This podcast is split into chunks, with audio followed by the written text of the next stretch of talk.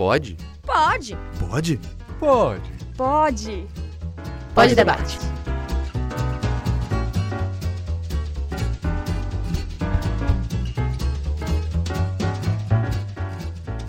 Olá a todos, está começando mais um Pod Debate. Eu sou o seu host Murilo Lima e o tema que nós iremos debater hoje é a procrastinação. Mas antes que eu acabe enrolando muito e esqueça de apresentar a bancada, comigo na gravação de hoje nós temos vindo do nosso podcast irmão Dois por Todos, Paulo Olá. e Carla. Oi, gente. Também da rádio temos Verena. Olá. E nosso professor orientador, que manda em tudo, Bião. Oi, gente, como vai? Tudo bom? Bom, para começar a falar sobre este tema que acho que todo mundo entende um pouco, é a procrastinação. Quem nunca? Quem nunca?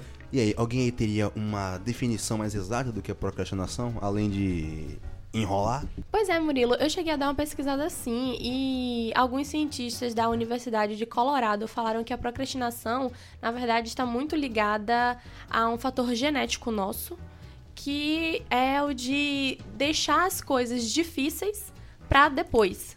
Genético? Ele tá culpa do meu pai, sabia? Não, não, não. Na verdade, essa genética que eu tô. Que eu não, né? Que os professores, que os cientistas falaram, tava ligado mesmo ao gene do ser humano.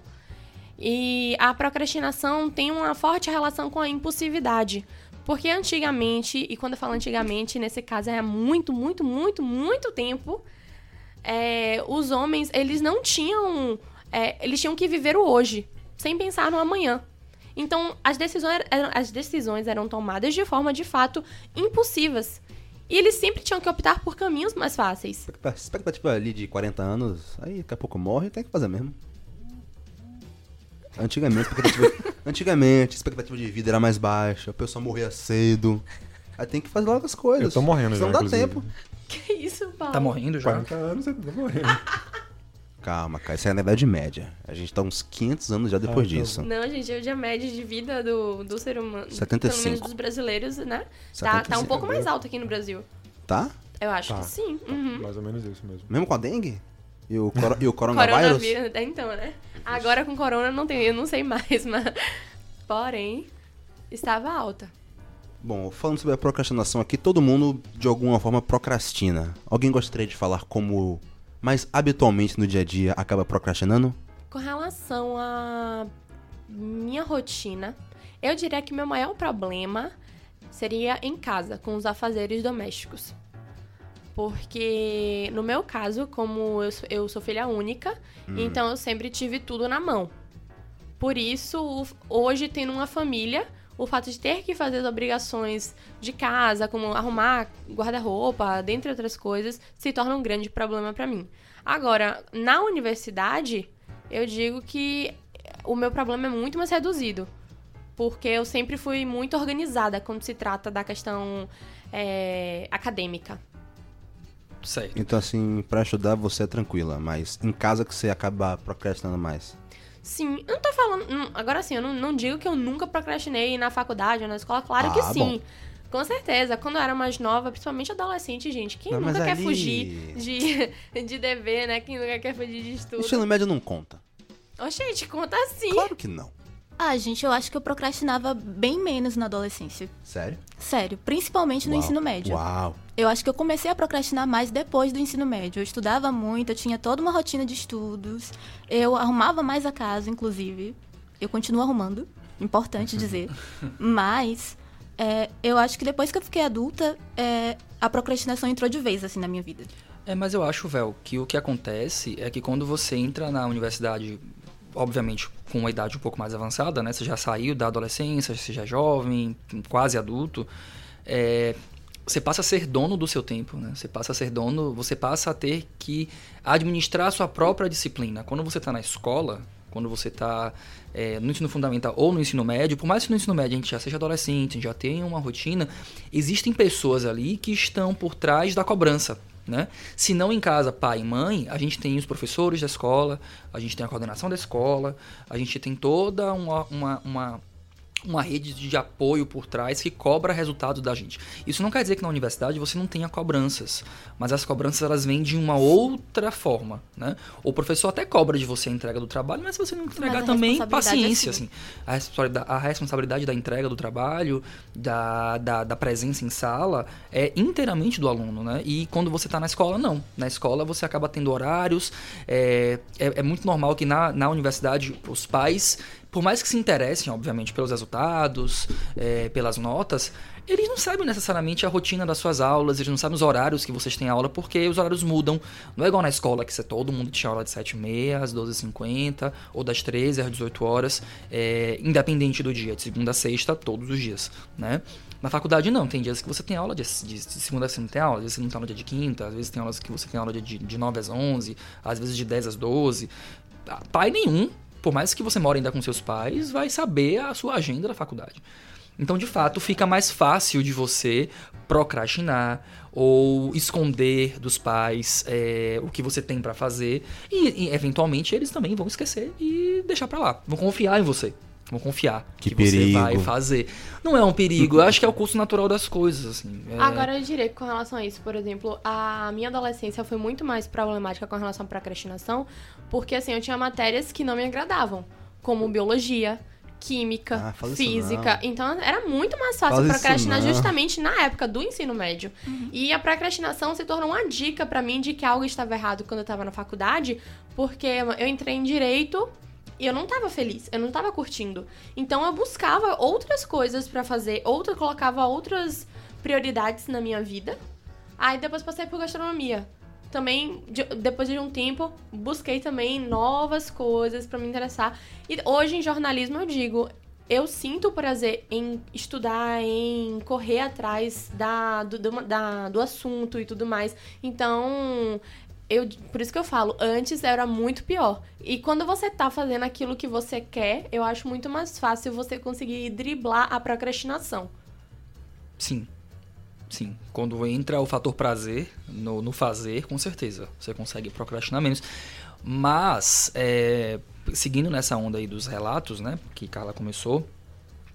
Eu também não sou muito do, do que procrastina, assim, com, com P maiúsculo, assim. Procrastino em pequenas atividades. É, Você é hiperativo, você tem tempo de procrastinar? Pois é, mesmo imperativo assim, mesmo fazendo um monte de coisa, menos, mesmo tendo um ritmo acelerado de vida e pessoal mesmo, né? Quem me conhece sabe que eu, enfim, ando rápido, eu falo rápido, eu faço tudo rápido. Mas procrastino, sim. Procrastino as coisas que eu acho que tenham menos importância é, para minha, pro meu cotidiano ou pra minha vida profissional ou não. Então, coisas que me dão menos prazer ou coisas que eu sei que não vai me edificar em nada, eu tendo a deixar pra fazer depois. Não vou dar exemplos, porque acho que são exemplos que não necessariamente é, vão, vão ser entendidos assim. Mas isso tá em todas, de todo tipo de ordem. Então, vou- pronto, vou dar um exemplo muito, muito é, bobo, assim. Ah, deixa eu pensar aqui, alguma coisa bem idiota, que, que seja um exemplo de procrastinação. Tá, pronto, eu odeio lidar com carro. Eu dirijo e ponto. eu sei a marca do meu carro, eu sei que ele é 1.4, e eu não sei mais nada do meu carro. Nada. Então, se eu, eu passei, eu juro por Deus, meu pneu ficou careca. Eu troquei os pneus há um tempo atrás, e aí... Você sabe a placa? Eu sei a placa, Ah. por favor. É, eu sei a placa, eu sei. Porque são poucos dígitos. É, mas é, meu, meu carro, meu pneu ficou careca, os dois da frente ficaram, cale- ficaram careca em agosto do ano passado. A gente tá gravando aqui em março de 2020, então em agosto de 2019, os meus pneus dianteiros, os dois ficaram carecas. Eu, todo carro tem um step, certo? Como eu não queria ir comprar outro pneu, não porque eu não queria gastar o dinheiro do pneu, obviamente é caro, a gente quer sempre né, postergar gastos o máximo que der. Mas o que me estressava era, além de comprar o pneu, eu tenho que ir na borracharia, eu tenho que trocar o pneu do carro com o borracheiro, eu tenho que esperar pelo serviço. E isso me deixou muito, enfim, estressado só de pensar que eu ia ter que lidar com o pneu do meu carro. O que é que eu fiz? Hum, Trocou eu um só? escolhi o pneu que tava menos careca e deixei. Troquei o step pelo que tava mais careca e rodei com o step durante oito meses. Então, Nossa. agosto, setembro, outubro, novembro, dezembro, janeiro, em fevereiro, sete meses. Em fevereiro, um amigo meu olhou pro meu pneu, que tava, tipo, com os arames saindo, assim, o arame do... O pneu que tava careca, tava saindo o arame, assim, tipo, tava no grau máximo de, tipo, você vai sofrer um acidente Na próxima curva é, você oferece morre. risco. Aí ele falou exatamente isso. Se você não trocar esse pneu essa semana, você vai sofrer um acidente e vai ser culpa sua. Isso foi num domingo.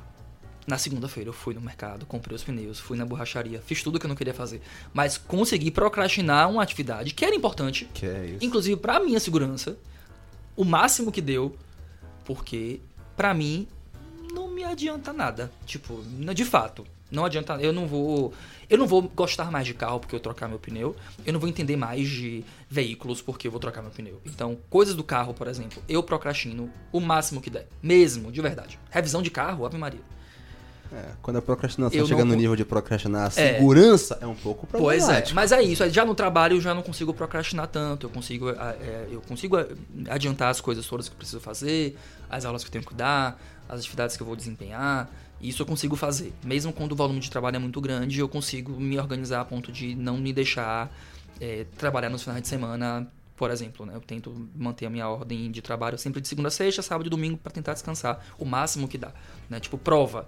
Quem, quem é meu aluno sabe que eu raramente não entrego a prova na primeira semana. Tipo, faço a prova, na semana seguinte eu entrego prova. Você não é professores que procrastinam correção de prova? Pois é, porque porque eu tem tenho- uns aí. Olha você. Porque eu tenho um toque com prova. Tipo, Ah. quando eu vejo que tem muita prova na minha mesa, eu começo a ficar nervoso.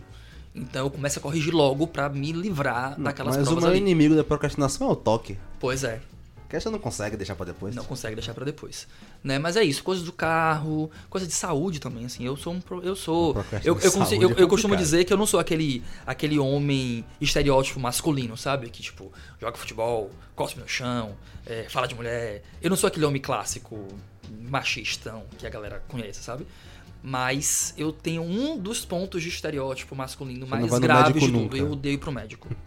Mesmo. Ou seja, odeio. você é um procrastinador bem arriscado, né? Porque Sou, você. eu me ponho em risco. É só segurança, é só segurança básica, Segurança, saúde. saúde. É, eu, eu me ponho em risco, mas só a São mim, necessidades tá? primárias, né? É só a mim. Minha cachorra vai pro veterinário regularmente, né? Minha mulher, quando precisa ir, eu incentivo a ir sempre. Tudo bem que quando você negligencia o carro, você é um perigo pros outros também. Amigos, família, mas o problema sou eu.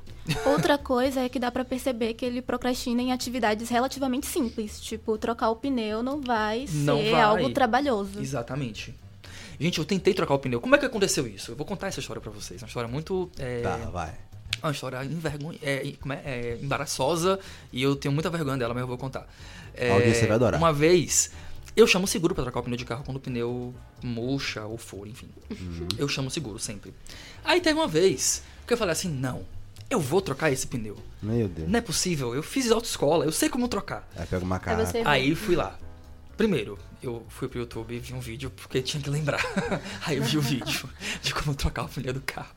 Aí desci pra garagem. Eu lembro que ia trabalhar. Nessa época eu não tava na Unijorge ainda full time, eu tinha um outro trabalho. E aí, só que tava com manhã livre. E aí, fui trocar o pneu do carro. Peguei o macaco, fiz tudo, tudo bonitinho. Coloquei o macaco, subi o carro. Quando eu coloquei a chave inglesa. A chave inglesa De não, roda. Chave de roda, nem sabe. É a chave que você usa na roda, então é chave Pronto, de a roda. chave de roda. Pra- no primeiro. Na primeira força que eu dei com o pé pra poder folgar a- o pino do, do, do, do- do carro, Você caiu? do pneu, o carro desabou de cima do macaco. Eu não tinha colocado o pneu de segurança embaixo. E aí eu quebrei o macaco, amassei o carro. Ainda tive que ligar pro seguro envergonhado. Eu tentei, eu tentei, eu Tipo juro assim, que eu, tentei. E não deu certo. Então não é que você procrastina, você tá traumatizado. Trauma... Não, aí traumatizei. Tipo assim, falei, não, tá vendo que não dá? Aí não dá, cara. Então, não dá, hoje não já é é pra trauma. mim. Aí virou um trauma, que aí eu procrastino. a coisa do última coisa que um procrastinador precisa, uma desculpa. Pois é. E aí fica nessa, cara. E aí fica nessa. Mas é a vida, né? A gente não pode ser habilidoso em tudo. E isso é onde eu não sou habilidoso. Em assim. tudo é difícil, né? E tipo, eu tenho. Aí sobre isso eu tenho zero vergonha. Então, Eu tenho vergonha de contar a história. Mas eu sou zero vergonha de dizer que eu não sou um cara dos trabalhos manuais, assim. Eu não sei trocar pneu, eu não sei trocar resistência de chuveiro. Se precisar fazer qualquer coisa de Pô, manutenção na a minha casa, resistência é eu tenho que chamar alguém. Eu não sei fazer. E tudo bem. Sou bem Resistência, resolvido no, com isso. resistência, o único problema é que eu sinto que um dia eu vou esquecer de ligar a caixa e vou morrer eletrocutada, mas enfim. Pois é. Não faça isso. Não, a resistência eu troco na boa, só lembrar que tem que se ligar a força antes, senão você morre. Pois Engraçado, né? Eu que sempre fui mimada e tudo mais, é, cheguei a um ponto que me proibiram de tomar banho de água quente. Quebrei, a, quebrei uma vez a resistência, eu falei, me leei, né? Não queriam trocar. Aí eu aprendi a trocar, sozinha. Pois é. E eu não estava correndo risco porque eu desliguei a caixa de força, Murilo. Mas foi com alicate de unha, porque nem tinha alicate lá em casa. E- Mas eu troquei. Mas aí, minimamente, você se interessa por isso. Então, então, foi só porque realmente eu não queria. Tava cansada de tomar banho de balde, né? Pois é. Não, mas os chuveiros novos é fácil. Que Tu banho só frio, desatarracha, não. encaixa resistência, fecha. Sério? Os novos são muito fáceis. Você compra uma precisando. pecinha, é baratinho. É. E aí, gente, só pra, pra, pra, é, passar a roda, né, pra outras pessoas compartilharem, é, eu, eu li um livro nas férias chamado Procrastinação, de uma autora chamada Lilia Soares, é, para entender um pouco o fenômeno, né, porque eu vejo, é, mesmo em pequeno grau, eu sou um procrastinador, né, confesso, em coisas pequenas, mas sou. Mas eu tava lendo e algo me deixou mais confortável, assim, de entender na minha procrastinação. Tem a procrastinação do bem, né? Tem uma procrastinação positiva.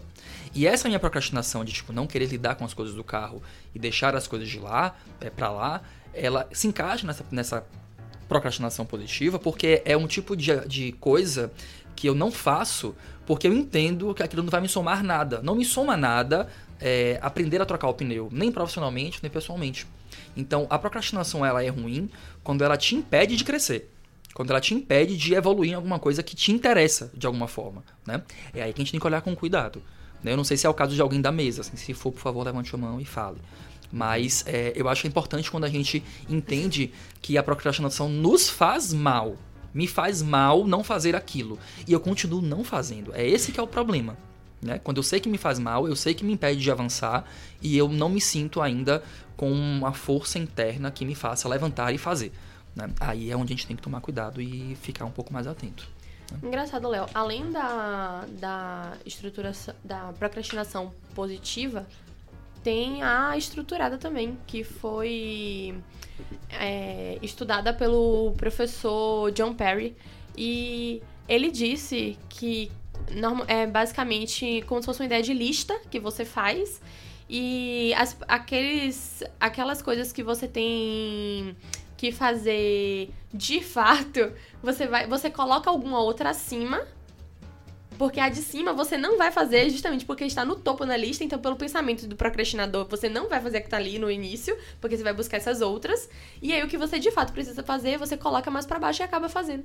Entendeu? E por isso que normalmente quando você escolhe a primeira, você faz uma coisa assim bem impossível, bem longe assim, do pra você realmente cumprir todas as outras. Então, é, a Leila Soares também fala sobre isso. Ela vai dizer que é uma forma que você tem de enganar o cérebro. Você coloca na lista coisas que você precisa fazer, mas você coloca no topo da lista coisas que você precisa até fazer, mas que não são tão urgentes e são tipo, são mais difíceis de você alcançar. Então, quando você olha para aquela primeiro topo da lista e fala, sei lá, vamos, eu preciso aprender inglês. Vamos supor, vamos supormos que eu não sei falar inglês. A gente sabe que aprender inglês, por mais que eu esteja num curso, é algo de longo prazo. Você vai aprender aos poucos. Quando você coloca aprender inglês no topo da lista e você coloca embaixo finalizar relatório para entrega, você olha, pô, isso aqui é mais possível, eu consigo fazer agora. Então eu olho e faço o relatório. Você coloca algo que é difícil também, fazer um relatório nem sempre é tão fácil, mas quando você olha o primeiro, o primeiro tópico e vê que é algo que é naquele momento impossível de você alcançar, você consegue desempenhar melhor, porque você viu que há algo difícil, mas embaixo tem algo mais possível. Aí você realiza o que é mais possível. Eu sinto que eu ia procrastinar pra fazer essa lista, que eu já acho ela muito complicada. Porque eu tenho que fazer a lista do que eu quero fazer, eu tenho que pensar em uma coisa difícil, botar em cima, eu já desisti. Pois é, é algo sempre muito complicado mesmo. Lidar com a mente humana é algo muito complicado, É né? A gente eu é psicologia, complexo, tudo doida. A gente é muito complexo. A gente não é. Ah, temos um psicólogo na mesa aqui. Ele sabe que a gente não é uma pessoa. Não somos, não somos, o ser humano não é Paulo, fácil. Você, pro, você procrastina aonde? Eu procrastino o tempo todo em qualquer tipo de atividade. É, e já há muitos anos e sofro com isso. Né? Não, mas sério, sofro bastante mesmo e. É, tá difícil de falar. Procrastinam na fala, olha só. Na fala também. Não, mas sério, é, é, qualquer tipo de coisa eu, eu acabo procrastinando quando, quando Sim. tem que acontecer. Estudo, dia a dia, trabalho. Tudo, tudo. relacionamento, tudo. Vixe. Saúde, tudo. Então sou só eu. Isso. Mas assim, mas eu acho que a gente, é, como vocês já falaram, eu acho que a gente, e as pessoas de forma geral, meio que hoje em dia, talvez, é, subestima um pouco a, a procrastinação. Quer, dizer, supervaloriza, na verdade, porque é, o Carla falou das questões genéticas, mas é, a gente estudando também, a gente percebe que, que procrastinar é um comportamento, né? Então, como todo comportamento tem suas causas, suas consequências, e é multi, multifatorial. Uhum. E também não, não, acontece do nada, a gente, a gente aprende a procrastinar. Aprende né? a procrastinar. Perfeito. Então, da mesma forma, a gente pode criar estratégias para, como, como o Bion estava falando, para deixar de, de, procrastinar, ou pelo menos é, fazer com que isso não seja uma, uma coisa crônica, né? Porque aí sim que empata a nossa vida, né? Eu não estou nesse nível de, de, ser crônico, mas estou é, tentando aprender algumas coisas aos pouquinhos para poder evitar procrastinar. O meu jeito de evitar procrastinação é tentar ocupar todo o meu tempo livre. Porque eu sei que se eu tiver tempo livre, eu não vou conseguir fazer nada. Boa. Porque se eu tenho que fazer uma coisa, um relatório, como você citou exemplo, e no momento que eu paro na frente do computador para fazer, se surgir qualquer coisa minimamente mais interessante, eu vou fazer essa coisa e falo, Sim. não, que meia hora eu faço. Uhum. Aí daqui a pouco eu vejo passou uma hora e meia. Eu, ah, então aqui mais meia hora, duas horas eu faço. Aí eu fiquei o dia todo enrolando e não fiz nada. Sim. É, já até amanhã, né? Acabou o dia. É, aí quando chega eu tô fazendo um, dois dias antes, no desespero, porque deixei pro último momento possível. Exato. Porque eu não consegui me organizar. Ô, gente, eu posso assumir uma coisa? Sim. Assuma uma coisa. Eu procrastinei a pasta de Patrícia, eu me dei muito mal por causa disso. Ó, oh, pra quem Você não, não sabe, está sozinha. Vocês querem explicar pra quem, pra quem é ouvinte ainda e não sabe o que é a pasta de Patrícia? Ou Tem gente é? que ouve a gente que não é da Unijorge, então Ah, é verdade. precisa Gente. entender. A pasta de Patrícia é um projeto, um trabalho muito interessante que você leva o semestre para elaborar aquilo. Você reúne é, filmes, é, no caso assim, você reúne resenhas, artigos, resumos. Basicamente é para você, ela tá estimulando ali um, um gosto pelo, pela pesquisa, pela cultura. Você vai se, é incrível. Só que eu cometi o erro de procrastinar. E infelizmente não, eu não consegui aproveitar tudo que pude dessa Uhum. experiência. Uhum. E hoje eu me arrependo muito. E a pasta, eu depois que é, depois que eu concluí o semestre e o primeiro semestre a nota inclusive não foi boa naturalmente, né? Uhum. Foi foi reflexo, a nota foi reflexo do meu esforço. É, depois eu falei assim, não, gente, eu vou continuar realmente agora que minha mentalidade, né, meio que bateu assim. Aí eu falei, não, eu vou continuar a fazer tudo isso porque eu vi que era algo que tava realmente Uhum. fazendo bem pra minha vida. Só que, infelizmente, eu não pude fazer isso durante o semestre, né? No prazo, eu passei. Mas. E aí perdeu, perdeu, entregou, mas não entregou como poderia ter entregue. né? Não, não, não. Infelizmente, foi muito longe do que eu Mas poderia aí ter você entregue. comentou uma coisa muito comum aqui em procrastina, que é o arrependimento. Sim. Que todo mundo já acabou deixando uma coisa pra depois e ficou pensando, putz, por que que eu fiz isso? Por que que eu fiz isso? Dava, aí você fica se sentindo mal. Ou por que, que eu não, ou por que, que eu não me dediquei melhor àquela atividade? E para qualquer atividade. A gente está focando aqui no, no, no ramo acadêmico, né? na, na área acadêmica, é, por estarmos numa, numa rádio universitária, mas isso vale para qualquer coisa, né? Profissional, pessoal, tudo que você deixa para depois e você não executa como você gostaria de ter executado, isso gera na gente uma frustração, né? É, ninguém gosta de entregar nada pela metade ou sabendo que não está à altura do seu grau de, de do seu grau de competência, né? Às vezes a gente de fato deixa a desejar sem querer deixar. né? Acho que isso é bem complicado também. Queria ouvir Verena, a gente Verena não falou ainda. E eu sei que ela Ah. tem várias coisas pra falar sobre isso. Então, acho que por isso que eu ainda não falei. Eu tô um pouco constrangida aqui. então, gente, assim como o Paulo, eu sou extremamente procrastinadora. High five. Extremamente. High five. Isso. Bate aqui. É, em todas as áreas. Não tem. Tipo, eu sou, eu sou procrastinadora na área acadêmica só. Não. Uhum. Em todas as áreas eu arranjo um jeito de procrastinar é um pouquinho. Há anos. Eu acho. Então, como até agora eu não consegui parar, né, obviamente, eu presto atenção em alguns sinais e eu percebo onde eu procrastino mais. E aí eu tento é, usar de algumas estratégias para não procrastinar tanto assim, para que isso não interfira tão negativamente na minha vida. Por exemplo, aconteceu comigo a mesma coisa que aconteceu com Carla na pasta de Patrícia. Mas eu não levei isso tanto pro lado da procrastinação, eu levei mais pro lado da falta de hábito mesmo. É, acontece no primeiro semestre, a gente tem que consumir muitas coisas que a gente não tá acostumado a consumir. Então, eu levei isso mais pra falta de hábito. É tanto, foi tanto que a minha primeira pasta não foi tão legal, mas aí a outra metade foi. Foram duas. Na minha Na época. sua época eram duas. Isso. Duas, duas partes. Foi dividido em duas partes. É, mas, é, volta, também em outro caso da, da academia, eu faço pesquisa. E eu faço pesquisa com o Bion, que tá aqui na mesa. Ah, ah, ah, ah. por isso que Pois eu sei é. que ela tem coisas a compartilhar. Exatamente. Entregando a pessoa na cara de pau pra isso. E aí não foi falta de hábito, foi realmente procrastinação. Eu fiz pesquisa por dois anos. E eu fiz a pesquisa por dois anos justamente porque eu procrastinei. O primeiro ano. O primeiro ano. Bom, no outro ano, né, você... É isso. E uma coisa é que a pesquisa é algo muito importante para mim. Depois da faculdade, da, da graduação, eu quero fazer mestrado. Então, o empenho na iniciação científica é algo que vai agregar muito na minha vida. Sim. sabe? Então eu acho que quando a coisa, quando a situação, o objeto tem muita importância pra mim, eu acabo procrastinando mais. O que é curioso. Eu até perguntar pra você, o assunto que- do qual você pesquisa te motiva? É algo que... Me motiva muito. Sabe? Eu acho que eu, eu olho pra situação, pra atividade e eu tenho medo de errar. E aí eu acabo procrastinando. Eu tinha medo de que a pesquisa não saísse boa, porque é algo extremamente importante pra mim. Estou usando a palavra extremamente de novo.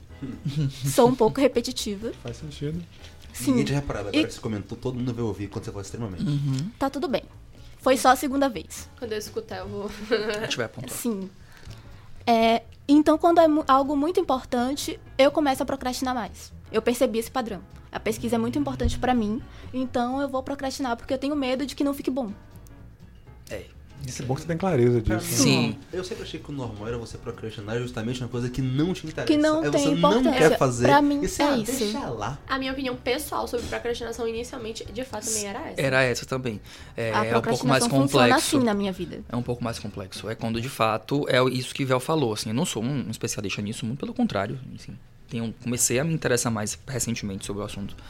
É, mas é justamente isso. É quando a, a procrastinação é crônica.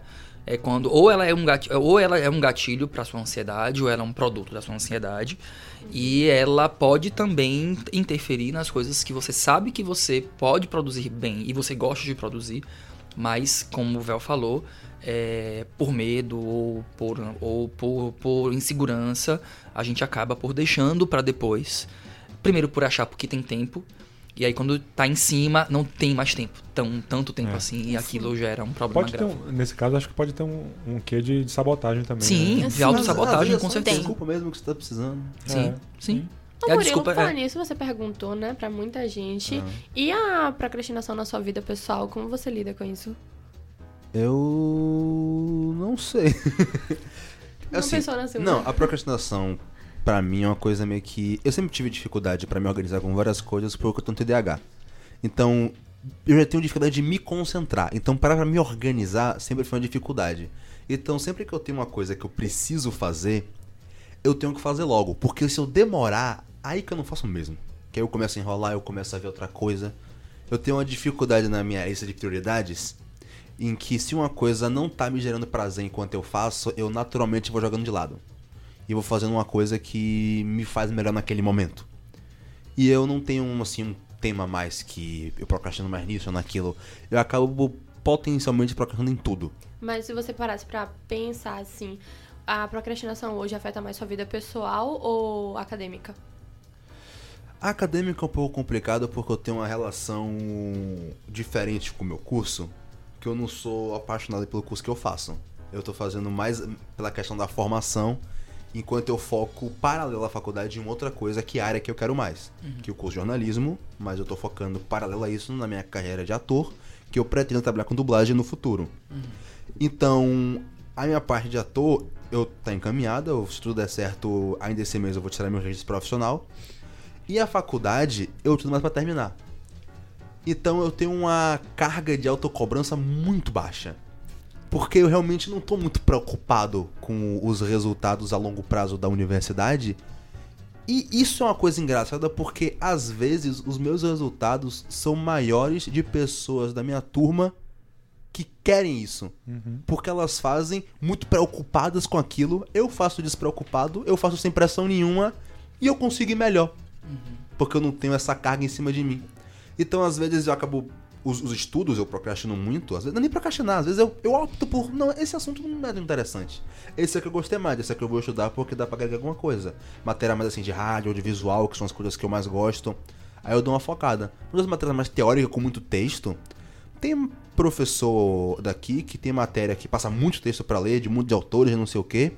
Teve um semestre com a professora, passou uns vários textos, acho que uns 7, 8 textos. Eu não li nenhum. Chegou na prova, eu tirei 9. Porque eu peguei o assunto e eu pesquisei só o assunto em vez de ler os textos. E uma galera que ficou horas e horas imprimindo todos os textos, que o universitário gasta uma fortuna com impressão. Aí fica pedindo do coleguinha a cota emprestada pra imprimir os textos. Aquela pilha de papel, porque não consegue ler na tela por algum motivo. E lê um bocado de coisa, lê, lê, lê, lê, e foi mal. Porque juntou um bocado de coisa, um bocado de conteúdo, e eu que não tava muito preocupado com aquilo, fui só no, no que era o assunto, estudei focado, e eu fui bem. Então, às vezes, minha procrastinação é que é um peso que eu não tenho. Eu não- realmente não tô muito preocupado com isso. Eu acabo deixando mesmo pra depois e não me atrapalha. Na vida acadêmica, na vida pessoal é um pouco mais complicado. Principalmente porque eu tenho um problema com memória e eu esqueço muito as coisas. Então quando você tem um compromisso e aí você marca ele há uma semana e você lembra dele um, dois dias antes, e você tem que se organizar tudo de última hora pra fazer as coisas acontecerem, aí é um pouco mais complicado. Principalmente quando é uma coisa mais pra frente, daqui a uma, duas semanas, às vezes você pensa, ah, dá tempo. Eu consigo me organizar. E aí, nessas uma, duas semanas, você acaba acumulando outras coisas pra fazer, porque você não se organizou já de antemão. E chega em cima da hora, você tem uma pilha de coisas pra fazer que você tem que fazer tudo de uma vez. Ou, no pior dos casos, desmarcar alguma coisa pra fazer outra. Então, minha procrastinação é mais no sentido pessoal. Que justamente, como eu falei agora há pouco, o meu método pra evitar meu tempo ocioso, que é onde eu procrastino, que é quando eu tô sem fazer nada, e eu tenho uma atividade pra eu fazer. Aí eu tô com meu tempo livre, em vez de eu fazer ela agora, eu realmente tento encher meu tempo com o máximo de coisas possíveis pra sempre estar produzindo e sempre estar fazendo alguma coisa. Porque se eu tiver um tempo livre, ah, antes de fazer tal atividade, eu tô com meia horinha. É nessa meia horinha que eu vou enrolar e não fazer atividade. Então, o meu método é o menos eficiente possível, que é sempre estar tentando fazer alguma coisa, entupindo todo o meu tempo livre com alguma atividade. É, mas essa coisa de ser menos eficiente é muito relativo, né? Porque o que pode funcionar é, Com com, uma pessoa não funciona pra outra. O ser humano, na verdade, é muito Claro. subjetivo, né? Então. É, e a- e É. acho que é importante também a gente entender que com- a gente está compartilhando aqui relatos individuais muito pessoais, né? Rotinas muito pessoais, formas de entender o tema de forma muito pessoal. Então, quem estiver ouvindo pode se identificar, é, mas não, não, não levem como modelos, né? Ou como, ou como modus operandi que vocês devam reproduzir. Eu acho que o mais interessante de a gente é, enxergar o problema da procrastinação é tentar entender o que, como ela nos incomoda, de que forma aquilo né, afeta a nossa produtividade. E não entendo produtividade apenas para o o lado é, da produção do trabalho ou da faculdade, mas no geral mesmo, produtividade, né, no, no todo. É, por exemplo, eu me vejo às vezes, por mais bobo que seja, no meu tempo livre, eu procrastino o meu desejo de ver filmes novos. Aí eu tô com preguiça, eu vou ver filmes que eu já assisti. Eu já vi séries que eu Eu já amo assisti. ver filme que eu já assisti. Eu Sabe? também amo ver filmes repetidos. Porque às vezes eu tô com. Eu, Eu tô- eu amo tenho aquela coisa de. não, Uma preguiça de. é, às vezes eu quero só relaxar minha cabeça mesmo. Eu não quero prestar atenção em nada. E aí eu vou assistir alguma coisa que eu já sei 500 vezes. Já sei o final, já sei a resposta. Enfim, eu assisto Friends todos os dias porque eu sei de qual todos Friends. os diálogos. Não, e aí eu vejo isso- pra me desestressar. E aí vou procrastinando aquele outro filme que tá na minha lista há meses e eu não fui, não vi. Às pra gente vezes ver que às você vezes só é- não quer se decepcionar. É o ou meu não caso. quero me decepcionar. É o meu caso. Pode Sim. ser também. Não, Agora, eu acho que uma Nossa. coisa importante é você se autoconhecer. Porque se você. Porque às vezes uma pessoa pode chegar e falar que você é procrastinadora. E você talvez não esteja fazendo isso, talvez não seja realmente procrastinação. Então, você às vezes deixa se afetar por algo que talvez nem seja realmente o que você vive. Por exemplo, muita gente chegava pra mim e falava que o fato de eu estar na terceira, na terceira universidade e no terceiro curso, porque primeiro foi direito, depois gastronomia, agora jornalismo, é, um- é algo assim, ah, você nunca consegue terminar Não o que tem foco, começou. né? Não tem foco. Né? E no, no meu caso, não. Isso nunca me afetou. Porque, na verdade, pra mim, eu tava buscando aquilo que me fazia feliz. Se eu não encontrei na primeira, eu busquei na segunda. Se eu não encontrei na segunda, eu busquei na terceira. Hoje eu estou satisfeita. Perfeito. Acho que outro ponto importante que eu percebi quando o Murilo estava falando sobre a vida acadêmica é diferenciar é, procrastinação de autonomia. Sim. Assim, você tem autonomia para escolher não fazer determinada atividade ou não estudar para algo da faculdade, que é uma coisa que acontece comigo desde a metade do, do curso. Em alguns momentos eu olho para certas matérias e eu sei que eu não tenho interesse na área e que eu não quero estudar. E isso não é procrastinação. Não é Assessoria. procrastinação. É você exercendo a responsabilidade que você tem. Talvez. É, questão de escolha. Isso. Sabe? E eu acho isso muito importante e é muito legal de notar também, porque às vezes você acha que está procrastinando alguma atividade, Não procrastinando alguma disciplina, às vezes você só não tem interesse. Sim. E tá tudo bem. E tá tudo ótimo. Fora, tá. Você tem interesse em outras áreas. Exatamente. Assim, puxando pro pessoal, eu estudo muito mais cinema, o que não deveria acontecer, já que eu curso jornalismo. É, é. Talvez. Então, no último semestre eu tive documentário. Todo o tempo livre eu estudava para documentário, eu pesquisava textos, eu assistia documentários da lista da Netflix. E em outras matérias eu não estava realmente nem aí. Eu queria passar na matéria porque eu não quero trabalhar com aquilo. Uhum. Enfim, eu sabia o básico, Uhum. Mas não me esforçava e isso não é Com procrastinação. certeza não. Eu acho que isso é, é isso que você está falando. Eu acho que é autonomia. Isso é super natural, gente. Isso é em todo lugar, em todos os cursos, com Você qualquer pessoa. Você vai selecionar o que te dá mais prazer, o que você consegue ver futuro fazendo. E você vai privilegiar aquilo. Né? Isso Eu é acho normal. interessante você perceber isso para não ficar preocupado com algo desnecessariamente. Isso. Talvez queria- você não esteja Você tá procrastinando. fazendo suas escolhas. 37 minutos. Não, é- não é só pelo tempo, não. Eu queria puxar é, um outro tema, um outro assunto. A gente está aqui falando muito sobre nossas vivências de procrastinação. E eu acho importante que a gente coloque é, alguns gatilhos para que a gente. é, Os gatilhos que são mais comuns. É, no geral das pessoas, o porquê que as pessoas acabam procrastinando, que são coisas que tiram nossa atenção daquilo que a gente deveria estar fazendo, né? É, Carla com- comentou, é, Verena também, que quando mais jovens, quando estavam na escola, é, procrastinavam menos, mas na verdade, além da questão da disciplina e do, e do controle... Oi? Eu falei que procrastinava mais. Então, Verena, tá. É, Então, Verena, Verena, Verena pontuou que na escola ela procrastinava menos, é, talvez pela questão de você ter mais apoio, mais suporte, mais atenção voltada para si, mas também a gente tem, além de tudo, tudo isso, a gente, quando mais jovem, a gente tinha menos distratores de atenção também, né? A gente está falando hoje de uma geração, é, nós vivemos um tempo onde a gente está o tempo inteiro com um celular na mão que tira a atenção da gente constantemente, né? Somos Então, imediatistas. muito pelo imediatismo, muito pela espera da notificação que nos chega, muito pelo feedback de alguma coisa que você quer tá, que, que você tem que dar o tempo inteiro. Por exemplo, eh, vou dar um exemplo da agora, né? Eu estava na mesa aqui com vocês no início da, da- da- da- do programa e eu estava o tempo inteiro respondendo mensagens na primeira parte do programa porque eram mensagens que estavam chegando, era partes eram trabalho, partes não eram do trabalho, mas que eu precisava precisava dar um retorno rápido, mesmo eu estando ocupado aqui com vocês, isso é uma ocupação, isso aqui é trabalho, eu tô com vocês gravando é, para a rádio e eu tava respondendo outras coisas. Então, é, é uma forma também de a gente ter distração, né, é, para o que a gente tá fazendo naquele momento. E isso é uma coisa que me acomete muito. Eu tava, a gente- durante a reunião de pauta, né, quando a gente tava conversando para montar a pauta aqui, é, a gente estava conversando de como a gente às vezes está em casa, é, tudo é mais, tudo é mais, é, tudo é mais é, atrativo pra gente do que a atividade que a gente está fazendo naquele momento, né?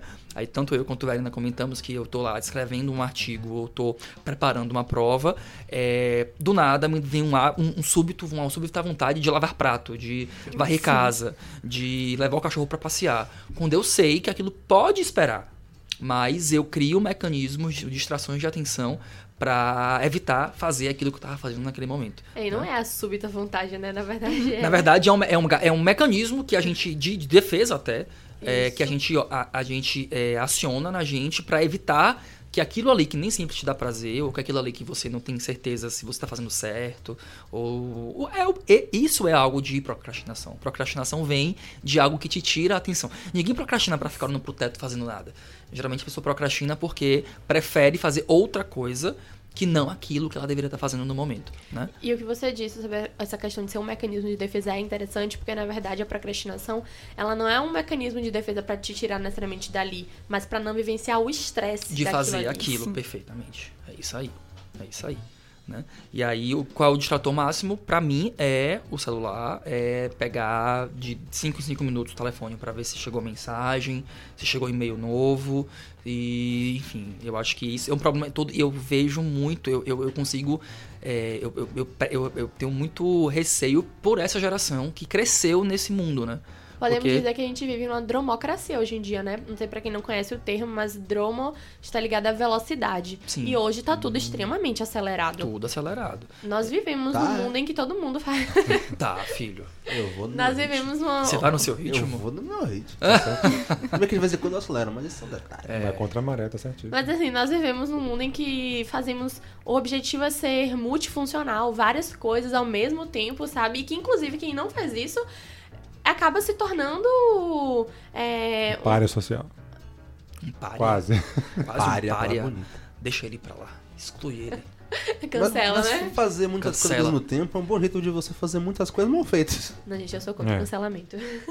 Depois a gente fala sobre cancelamento. Aí, ó, queimando pauta. Vem pauta nova aí. Spoiler. A coisa que mais me distrai é fazer qualquer coisa é estar em casa. Porque na minha casa eu sei que eu vou encontrar qualquer Sim. coisa melhor pra Mas, fazer é, do que eu tenho que fazer. Exatamente, sim. Então, se eu tiver que fazer alguma coisa, por exemplo, se eu tenho pendência daqui da rádio pra fazer, eu prefiro passar a tarde na faculdade. Uhum. Que aí eu consigo adiantar tudo. Sim. Porque se eu for pra casa, a única coisa que eu consigo fazer em casa que não me distrai em nada é editar. Sim. Porque eu gosto.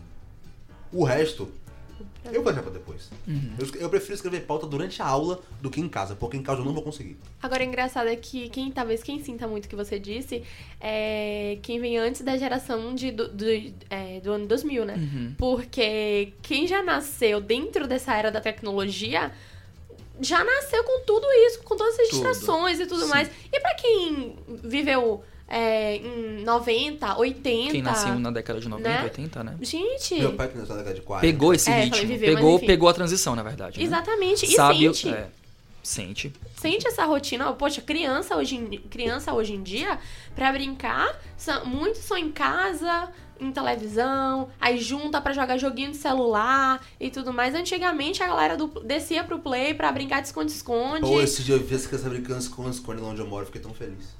E é raro, ainda né? sabem, elas ainda sabem. Elas, é impressionante. de- elas devem ter pesquisado no YouTube. Ou viram no DPA, um programa que tem DPA. Sabe o que é DPA, gente? Não. Não. Detetive. É, ai, do prédio azul. Detetive do Ah, prédio azul. sim, sim, sim, sim. Aí, ó, nunca assisti, mas sei que existe. DPA. Não, foca nos resultados, não importa como elas foram. O que importa é que elas estão na rua. Estavam na rua brincando, né? Eu, eu sou o menino que cresceu Não, na e rua brincando. se você hoje chegar e perguntar pra alguma criança, eu tentei lembrar disso, eu tentei lembrar de pisa-pé. E eu não sabia, me esqueci. Aí eu fui perguntar pra criança, a criança falou: o que é isso? Eu falei, meu Deus. Tem no tablet. Tem como não, baixar no não, o que é isso? Que brincadeira, Essas crianças nunca que não falar. querem bobinar na fita cassete. Nunca, não sabem o que é esse Assoprar no... assoprar. Não, isso não é eu não- eu não tive videogame nessa época que eu só fui ganhar depois, mas enfim. Eu acho que a gente já pode partir pra dar algumas dicas, né? É, do pessoal, assim, que é que vocês sugerem. É, dicas pra não procrastinar, ou pra evitar, ou pra suavizar. Olha, pra ser sincera, eu não comecei a pensar nisso ainda. Tô brincando. É... Olha, eu diria o quê? Pra, com relação à vida acadêmica, o que funciona muito pra mim quando eu encontro uma matéria que, por exemplo, não me chama tanta atenção e que eu acho que existe o risco de procrastinar, eu opto por, por prestar muita atenção sa- na sala de aula, entendeu? Porque na- se naquele momento eu tô ali realmente. é, mer- mergulhar Imerso, imersa, imerso, pronto, imersa. imersa, é essa a palavra que eu queria. Imersa no conteúdo ali, no- naquilo que tá sendo passado, na hora que, caso exista a chance de eu procrastinar, aí eu- é, vai ser muito mais fácil pra mim, porque aquilo entrou na minha mente. Então, basicamente, eu só vou revisar. Uhum. Se torna muito mais simples. Na minha opinião.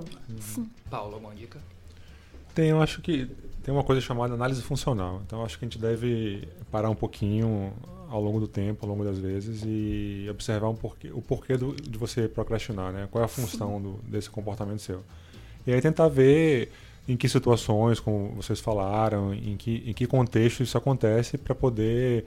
Assim fica um pouco mais fácil de pensar em estratégias. Então, se observar, né, como o Carla falou, em autoconhecimento, é, e perceber a função do, do, do procrastinar. Acho que ajuda bastante você achar caminhos para não fazer isso. E você também identificar que você saber que aquilo ali depois vai te dar prazer. Sim. Porque Isso. você sente isso. Sim. É incrível. Eu demorei muito pra arrumar meu guarda-roupa Mas depois eu fiquei muito feliz. Exato. É uma, é uma realização, né? Olhar e ver tudo organizado, tudo bonito. Bom, pra mim, acho que o ideal é você tentar identificar o que faz você procrastinar, que todo gatilho que você falou, Sim. evitar ele. Uhum. E uma coisa mais importante, se você vê que o seu- se a sua procrastinação é mais uma desculpa do que um hábito, reveja a sua vida. Talvez você esteja focando na coisa errada. Sim, Sim. Sim. É, eu tenho algumas dicas que eu coloco em prática. Não, o resultado não é 100%, não é mesmo? Mas tá em processo. Mas tá em processo. Eu acho que eu vou vai ficar vai soar um pouco repetitivo, mas é realmente muito importante se observar. É muito importante. Eu acho que além de se observar, você pode fazer é, e realmente logo fazer as coisas, sabe? Ao invés de ficar pensando. No início do programa, Bion falou sobre uma situação de que ele não foi trocar o pneu do carro dele. É uma coisa simples e ele pensou nisso por meses. Eu acho que vale a pena tentar ir fazer, Colocar logo, sim. ao invés de ficar pensando sobre o assunto. É, outra coisa que eu faço é anotar o que eu vou fazer durante o dia. Me ajuda bastante. Às vezes eu não faço, né? Escolho não fazer aquela coisa ou procrastino mesmo, mas eu anoto. É, outra coisa também interessante que você pode fazer mensalmente ao invés de diariamente é selecionar um hábito que você quer começar a criar. Ser ótimo. Então você pode ir marcando, tipo, é, esse mês eu quero, em março, eu quero ler mais. Então você pode colocar os dias que você leu. Em março, eu acho que isso diminui bastante a procrastinação. É isso, gente. Essas são as minhas dicas. Pode falar. Pode falar. Ai, gente, não foi porque eu me lembrei agora. Eu me toquei que com minha filha, eu faço um- uma rotina à base de recompensa. E me deu estalo porque você falou a questão do. Vocês estão dando to- todas as minhas dicas. E quando. Foi, foi que eu me toquei, porque ontem eu virei pra minha esposa e eu falei, gente. Eu preciso de um negócio desse pra mim, porque se eu tivesse uma Sim, recompensa, importante. eu acho que eu teria mais, sabe, força de vontade pra chegar Sim. e fazer. Quando eu percebo que eu tô cumprindo as coisas da lista e que eu estou mensalmente é, começando com um novo hábito e que tá dando certo, às vezes eu tiro um dia pra maratonar a série. Ou pra assistir aquele filme que eu tinha ficado de assistir, daquele cineasta que eu ainda não vi. Pô, tem que ver Vikings. Eu abandonei. Mas enfim. Pois é, né? Você merece, né? Você É isso. batalhou por aquilo. É, as, as minhas dicas foram todas as que Verena e Carla falaram. Sério, vocês foram super. Então, invente aí. super. Me, me roubaram minhas A ideias. dica de Bion é ligue pro Mas seguro. você pode falar sobre aquele negócio do... Né, mas é, é com base nela mesmo, assim. é- é- eu, eu, na verdade, reconheci no, no livro da Lilian Soares, que eu, tô lendo, que eu, que eu terminei de ler, muito, muito das, da- da- dos meus pensamentos sobre como evitar procrastinar. é, ela já deu como dicas, assim. Então, recuperando um pouco do que eu já achava com o que ela pontua no livro, a primeira coisa é você ter um planejamento, assim, que isso que a Verena falou. Por mais que você ache que não vai seguir ou que você não seja o cara das listas, né? É, comigo funciona muito, me planejar. Eu não, eu não sou aquele cara que planeja o mês ou planeja a semana inteira. Mas eu tenho o hábito de sempre que chega uma demanda nova ou algo, sempre que eu lembro alguma coisa que eu preciso executar, eu coloco. Eu, eu abandonei há um tempo atrás a agenda física e passei a usar. Como eu sou muito addicted né, pelo, pelo celular, eu uso o Google Agenda. Comigo funciona o Google Agenda e eu coloco lá como lembrete todas as coisas que eu preciso executar. E eles ficam, e ele fica salvo no meu, no meu celular. Eu tiro as notificações, porque a notificação pra mim é gatilho de ansiedade. Eu sou muito ansioso, então não deixo nada de notificação. Isso também é uma boa dica. Não pra procrastinação, mas pra ansiedade. É, então eu planejo tudo que eu preciso fazer de mais urgente. É, então planejar funciona bem pra mim. Uma outra coisa que funciona bem pra mim e que eu vi que no livro ele, ela também dá esse endosso é você criar a rotina. Então, se você sabe que você precisa produzir, vamos supor que você estuda pela manhã, né? Todo mundo aqui no, na, na Unijorge, nos nossos cursos, nos nossos cursos estudam pela manhã. E você tem a tarde livre, crie uma rotina do que fazer à tarde, né? Isso que o Murilo falou, né? De ocupar o tempo, de fato. É, é- é batata, gente. Quando você tem o tempo mais ocupado, você consegue organizar melhor as coisas que você tem pra fazer. Porque você sabe que você tem um tempo limitado pra resolver. Só cuidado usar isso como desculpa. Tipo, eu não posso fazer porque eu tô Sim, ocupado. porque eu tô ocupado, justamente. Mas, por exemplo, é, tudo. eu vou dar um exemplo que eu dei na reunião de pauta também, que pra mim funcionou muito durante o mestrado. Durante o mestrado eu, tinha uma- eu não trabalhava ainda, eu, eu tinha a bolsa do mestrado, já tem, já tem um tempo. Eu criei uma rotina de eu acordava, ia, ia nadar, voltava pra casa, tomava café, sentava e escrevia. todos os dias, de segunda a sexta. Isso me ajudou a fazer minha dissertação do mestrado muito mais rápido do que se eu não tivesse criado essa rotina. Então eu percebo que para mim funciona bem quando eu tenho essa rotina, né? É, de ter hábitos certos. Então se você tem hábitos corretos, eu tenho o hábito de acordar, escovar o dente, é, tomar um suco, é, levar o cachorro para passear e quando eu volto do passeio com o cachorro, eu sento e faço o meu trabalho. Cria uma rotina. Eu acho que Putz, rotina. eu tinha um tempo atrás, só que eu tenho que voltar com ela. Como era essa rotina? Funcionava certinho, eu botava meu despertador pra tocar todo dia 20 para 6. Sim. Isso durante o feriado, só Sim. que eu costumava acordar cedo. Eu acordava, eu pegava um quadrinho que eu sou muito fã do Neil Gaiman, Sandman, leiam, é muito bom. Eu parava, eu lia dois capítulos, porque como eu tenho TDAH, se eu leio muita coisa ao mesmo tempo, eu me perco. Certo. Então eu parava, lia dois, fechava, absorvia o que eu tinha lido, deixava de lado, ia tomar banho, e aí eu seguia meu dia. Chegou um ponto que eu fazia tantas vezes que eu comecei a acordar cinco minutos antes do despertador. Aham. Porque eu tava acostumado a acordar sempre aquele mesmo horário. Exato. Isso é bom, ter rotina legal. né? E a última coisa que é o que Carla falou: se recompensar, gente. É importante você se recompensar. Todo trabalho que é muito árduo, tudo, tudo aquilo que não dá tanto prazer no durante, precisa ter uma recompensa no final, assim. É bom do mais simples possível, assim. Ah, é uma recompensa pra você terminar um trabalho e comer um chocolate? Massa. É ver um filme que você queria muito ver? Massa. É ir dar um mergulho na praia? Massa. É ir ver o namorado, a namorada, ir ver a mãe em casa, é, sei lá, pegar o celular e ficar no WhatsApp, massa. E é, identifique aquilo que te dá prazer é, e se dê como recompensa, né? E respeite seus limites. E respeite os limites. Eu acho que é importante que isso que você falou da rotina. Às vezes você tem uma matéria pra você estudar. E aí, voltando, só pra gente ir finalizando, né? Voltar um pouco pra essa, essa coisa da, da academia. A gente sabe que a rotina de vocês como alunos é muito complicada. Porque vocês têm muita coisa pra ler, tem muito trabalho pra resolver, pra- pra pra- pra fazer. Tem muita aula pra assistir. é, e tem uma, um- uma quantidade de conteúdo pra lidar que a gente sabe que às vezes é. É muito sufocante, né? Às vezes eu acho que nem é tanto assim. Mas às vezes é. Às vezes é porque você tá lidando, talvez, muito com a sua. Não, com, é com a sua eu comparo muito a minha vida acadêmica na faculdade e no ensino médio. Mas E- é uma é diferente. Não, mas quando eu entrei na faculdade, eu fiquei chocado com a quantidade de tempo livre que eu tinha. Uhum. E isso foi uma coisa que começou a me. Eu comecei a organizar minha vida com questão da procrastinação, porque eu tava no terceiro ano, eu tinha aula todos os dias, Uhum. de manhã até meio dia e meia. Quinta-feira eu tinha aula até duas horas. E sexta eu tinha aula até cinco. Uhum. Então sexta-feira eu chegava de manhã, eu saía tava escu- escurecendo. Aham. Aí depois disso eu fiz mais dois anos de cursinho. Que eu fiquei fazendo cursinho pra vestibular um tempo. Entrei na faculdade, no primeiro semestre que eu entrei, segunda-feira não tinha aula. Terça-feira a minha aula começava às nove e meia. Aham. E aí 11 horas eu já não tinha o que fazer. Aí tinha quarta-feira, a minha aula começava cedo, nove tinha acabado a aula. Uhum. E o, o motivo de eu, já que eu até conversei com vocês, que o motivo de eu estar hoje aqui na rádio foi porque eu fui Pra buscar alguma coisa pra né? fazer. Uhum. Porque chegou um momento que eu tinha tanto tempo livre que eu fiquei incomodado. Uhum. Então, às vezes, tipo, faculdade começa a ser complicado quando a pessoa começa a estudar, a trabalhar, a estagiar. Sim. Aí são coisas diferentes. Uhum. Mas quando você só, Só tem, tem a faculdade, aquilo, é muito pouco. sim, verdade, É concordo. muito pouco. Tá? Não é que é pouco, mas se você consegue é, lidar bem com isso e se organizar, porque não é todo mundo que tem essa cabecinha linda que você tem, né, filho? De conseguir entender tempo livre dessa forma. Muita gente vai olhar para as cinco disciplinas que tem e vai falar assim: caramba, eu tenho muita coisa para fazer, eu tenho muito texto para ler, eu tenho muito trabalho para realizar. E aí é um pouco do que você mesmo falou, né? Se você tem um se você tem um livro para ler, não deixa para ler esse livro na semana da prova. Vai lendo aos poucos, né? Às vezes quando você lê 10 páginas por dia, dói muito menos do que você lê 200 em dois dias, né? Eu acho que a gente- Impossível. Mas é isso, e eu, eu acho que você inclusive assimila melhor quando você lê de pouquinho em pouquinho do que quando você lê tudo de vez. E isso vale pra tudo, para a parte de Patrícia, que tem os museus, as exposições, os filmes não é, brasileiros e americanos pra assistir, pra tudo, né?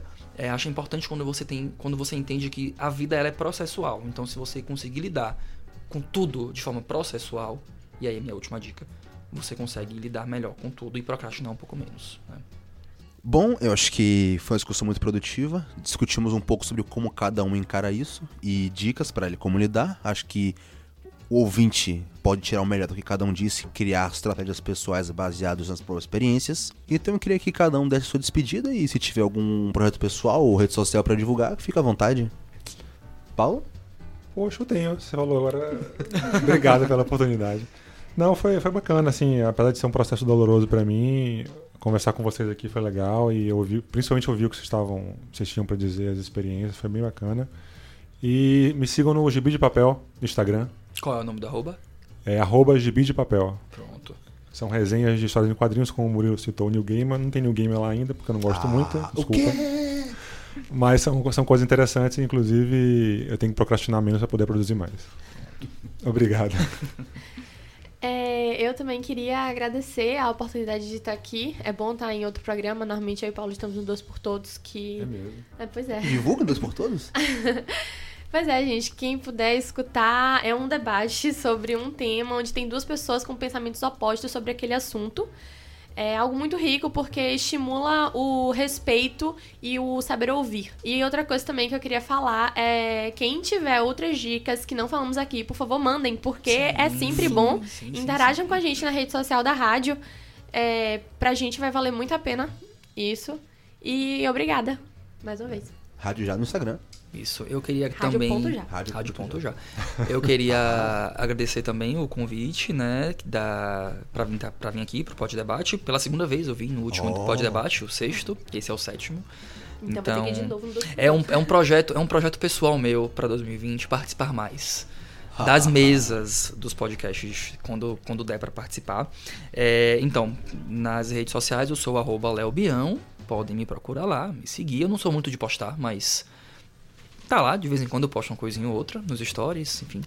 Mas eu queria divulgar mais os nossos núcleos de extensão, né? Então, por favor, sigam Núcleo UJ, arroba Núcleo UJ, é o, é o arroba do Núcleo Audiovisual, que produz alguns conteúdos bem interessantes, como um do campus, um de cada, e projetos outros que aparecem pelo caminho.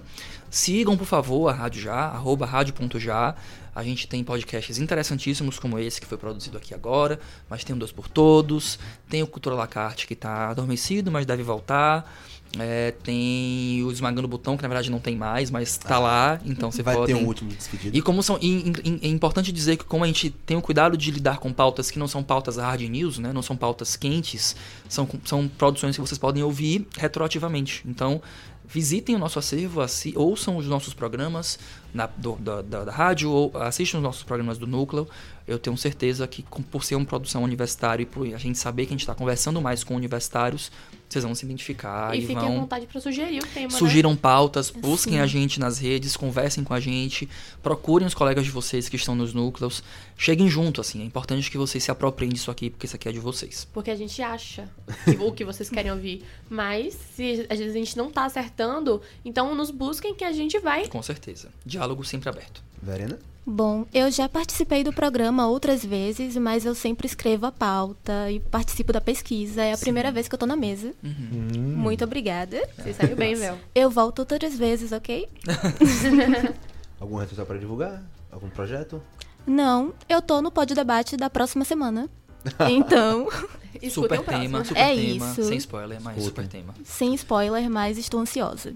Bom, além dos podcasts que eu já faço parte, no caso Esmagando o Botão, que está pra sair da rádio, infelizmente, quer dizer, está pra seguir seu próprio rumo, mas Sim. vai ter o último programa de despedida. Sim. Então, se tudo der certo, daqui uma ou duas semanas ele deve estar sendo gravado. Além disso, eu também faço parte da Canto do Galo Filmes, uma produtora audiovisual. Por favor, nos sigam no Instagram, Canto do Galo Filmes. E o meu Instagram pessoal é arroba o Murilindo. Não tem nada de interessante lá, mas eu gosto muito dessa arroba, eu quero divulgar ela. mais uma vez, arroba o Murilindo. Me sigam lá. Estamos chegando ao fim de mais um Pódio Debate. O Pódio Debate é uma realização Rádio Já, a rádio universitária do Centro Universitário Jorge Amado. Nos sigam nas redes sociais e um abraço. Tchauzinho. Tchau, gente. Tchau, tchau. Tchau, obrigado. tchau. Obrigada. Esse programa teve como produção de pauta Carla Barros, Paulo Pereira, Murilo Lima, Verena Pita, sob a orientação de Leonardo Bião e a operação de áudio de Rafael Silva. Apresentação de Murilo Lima.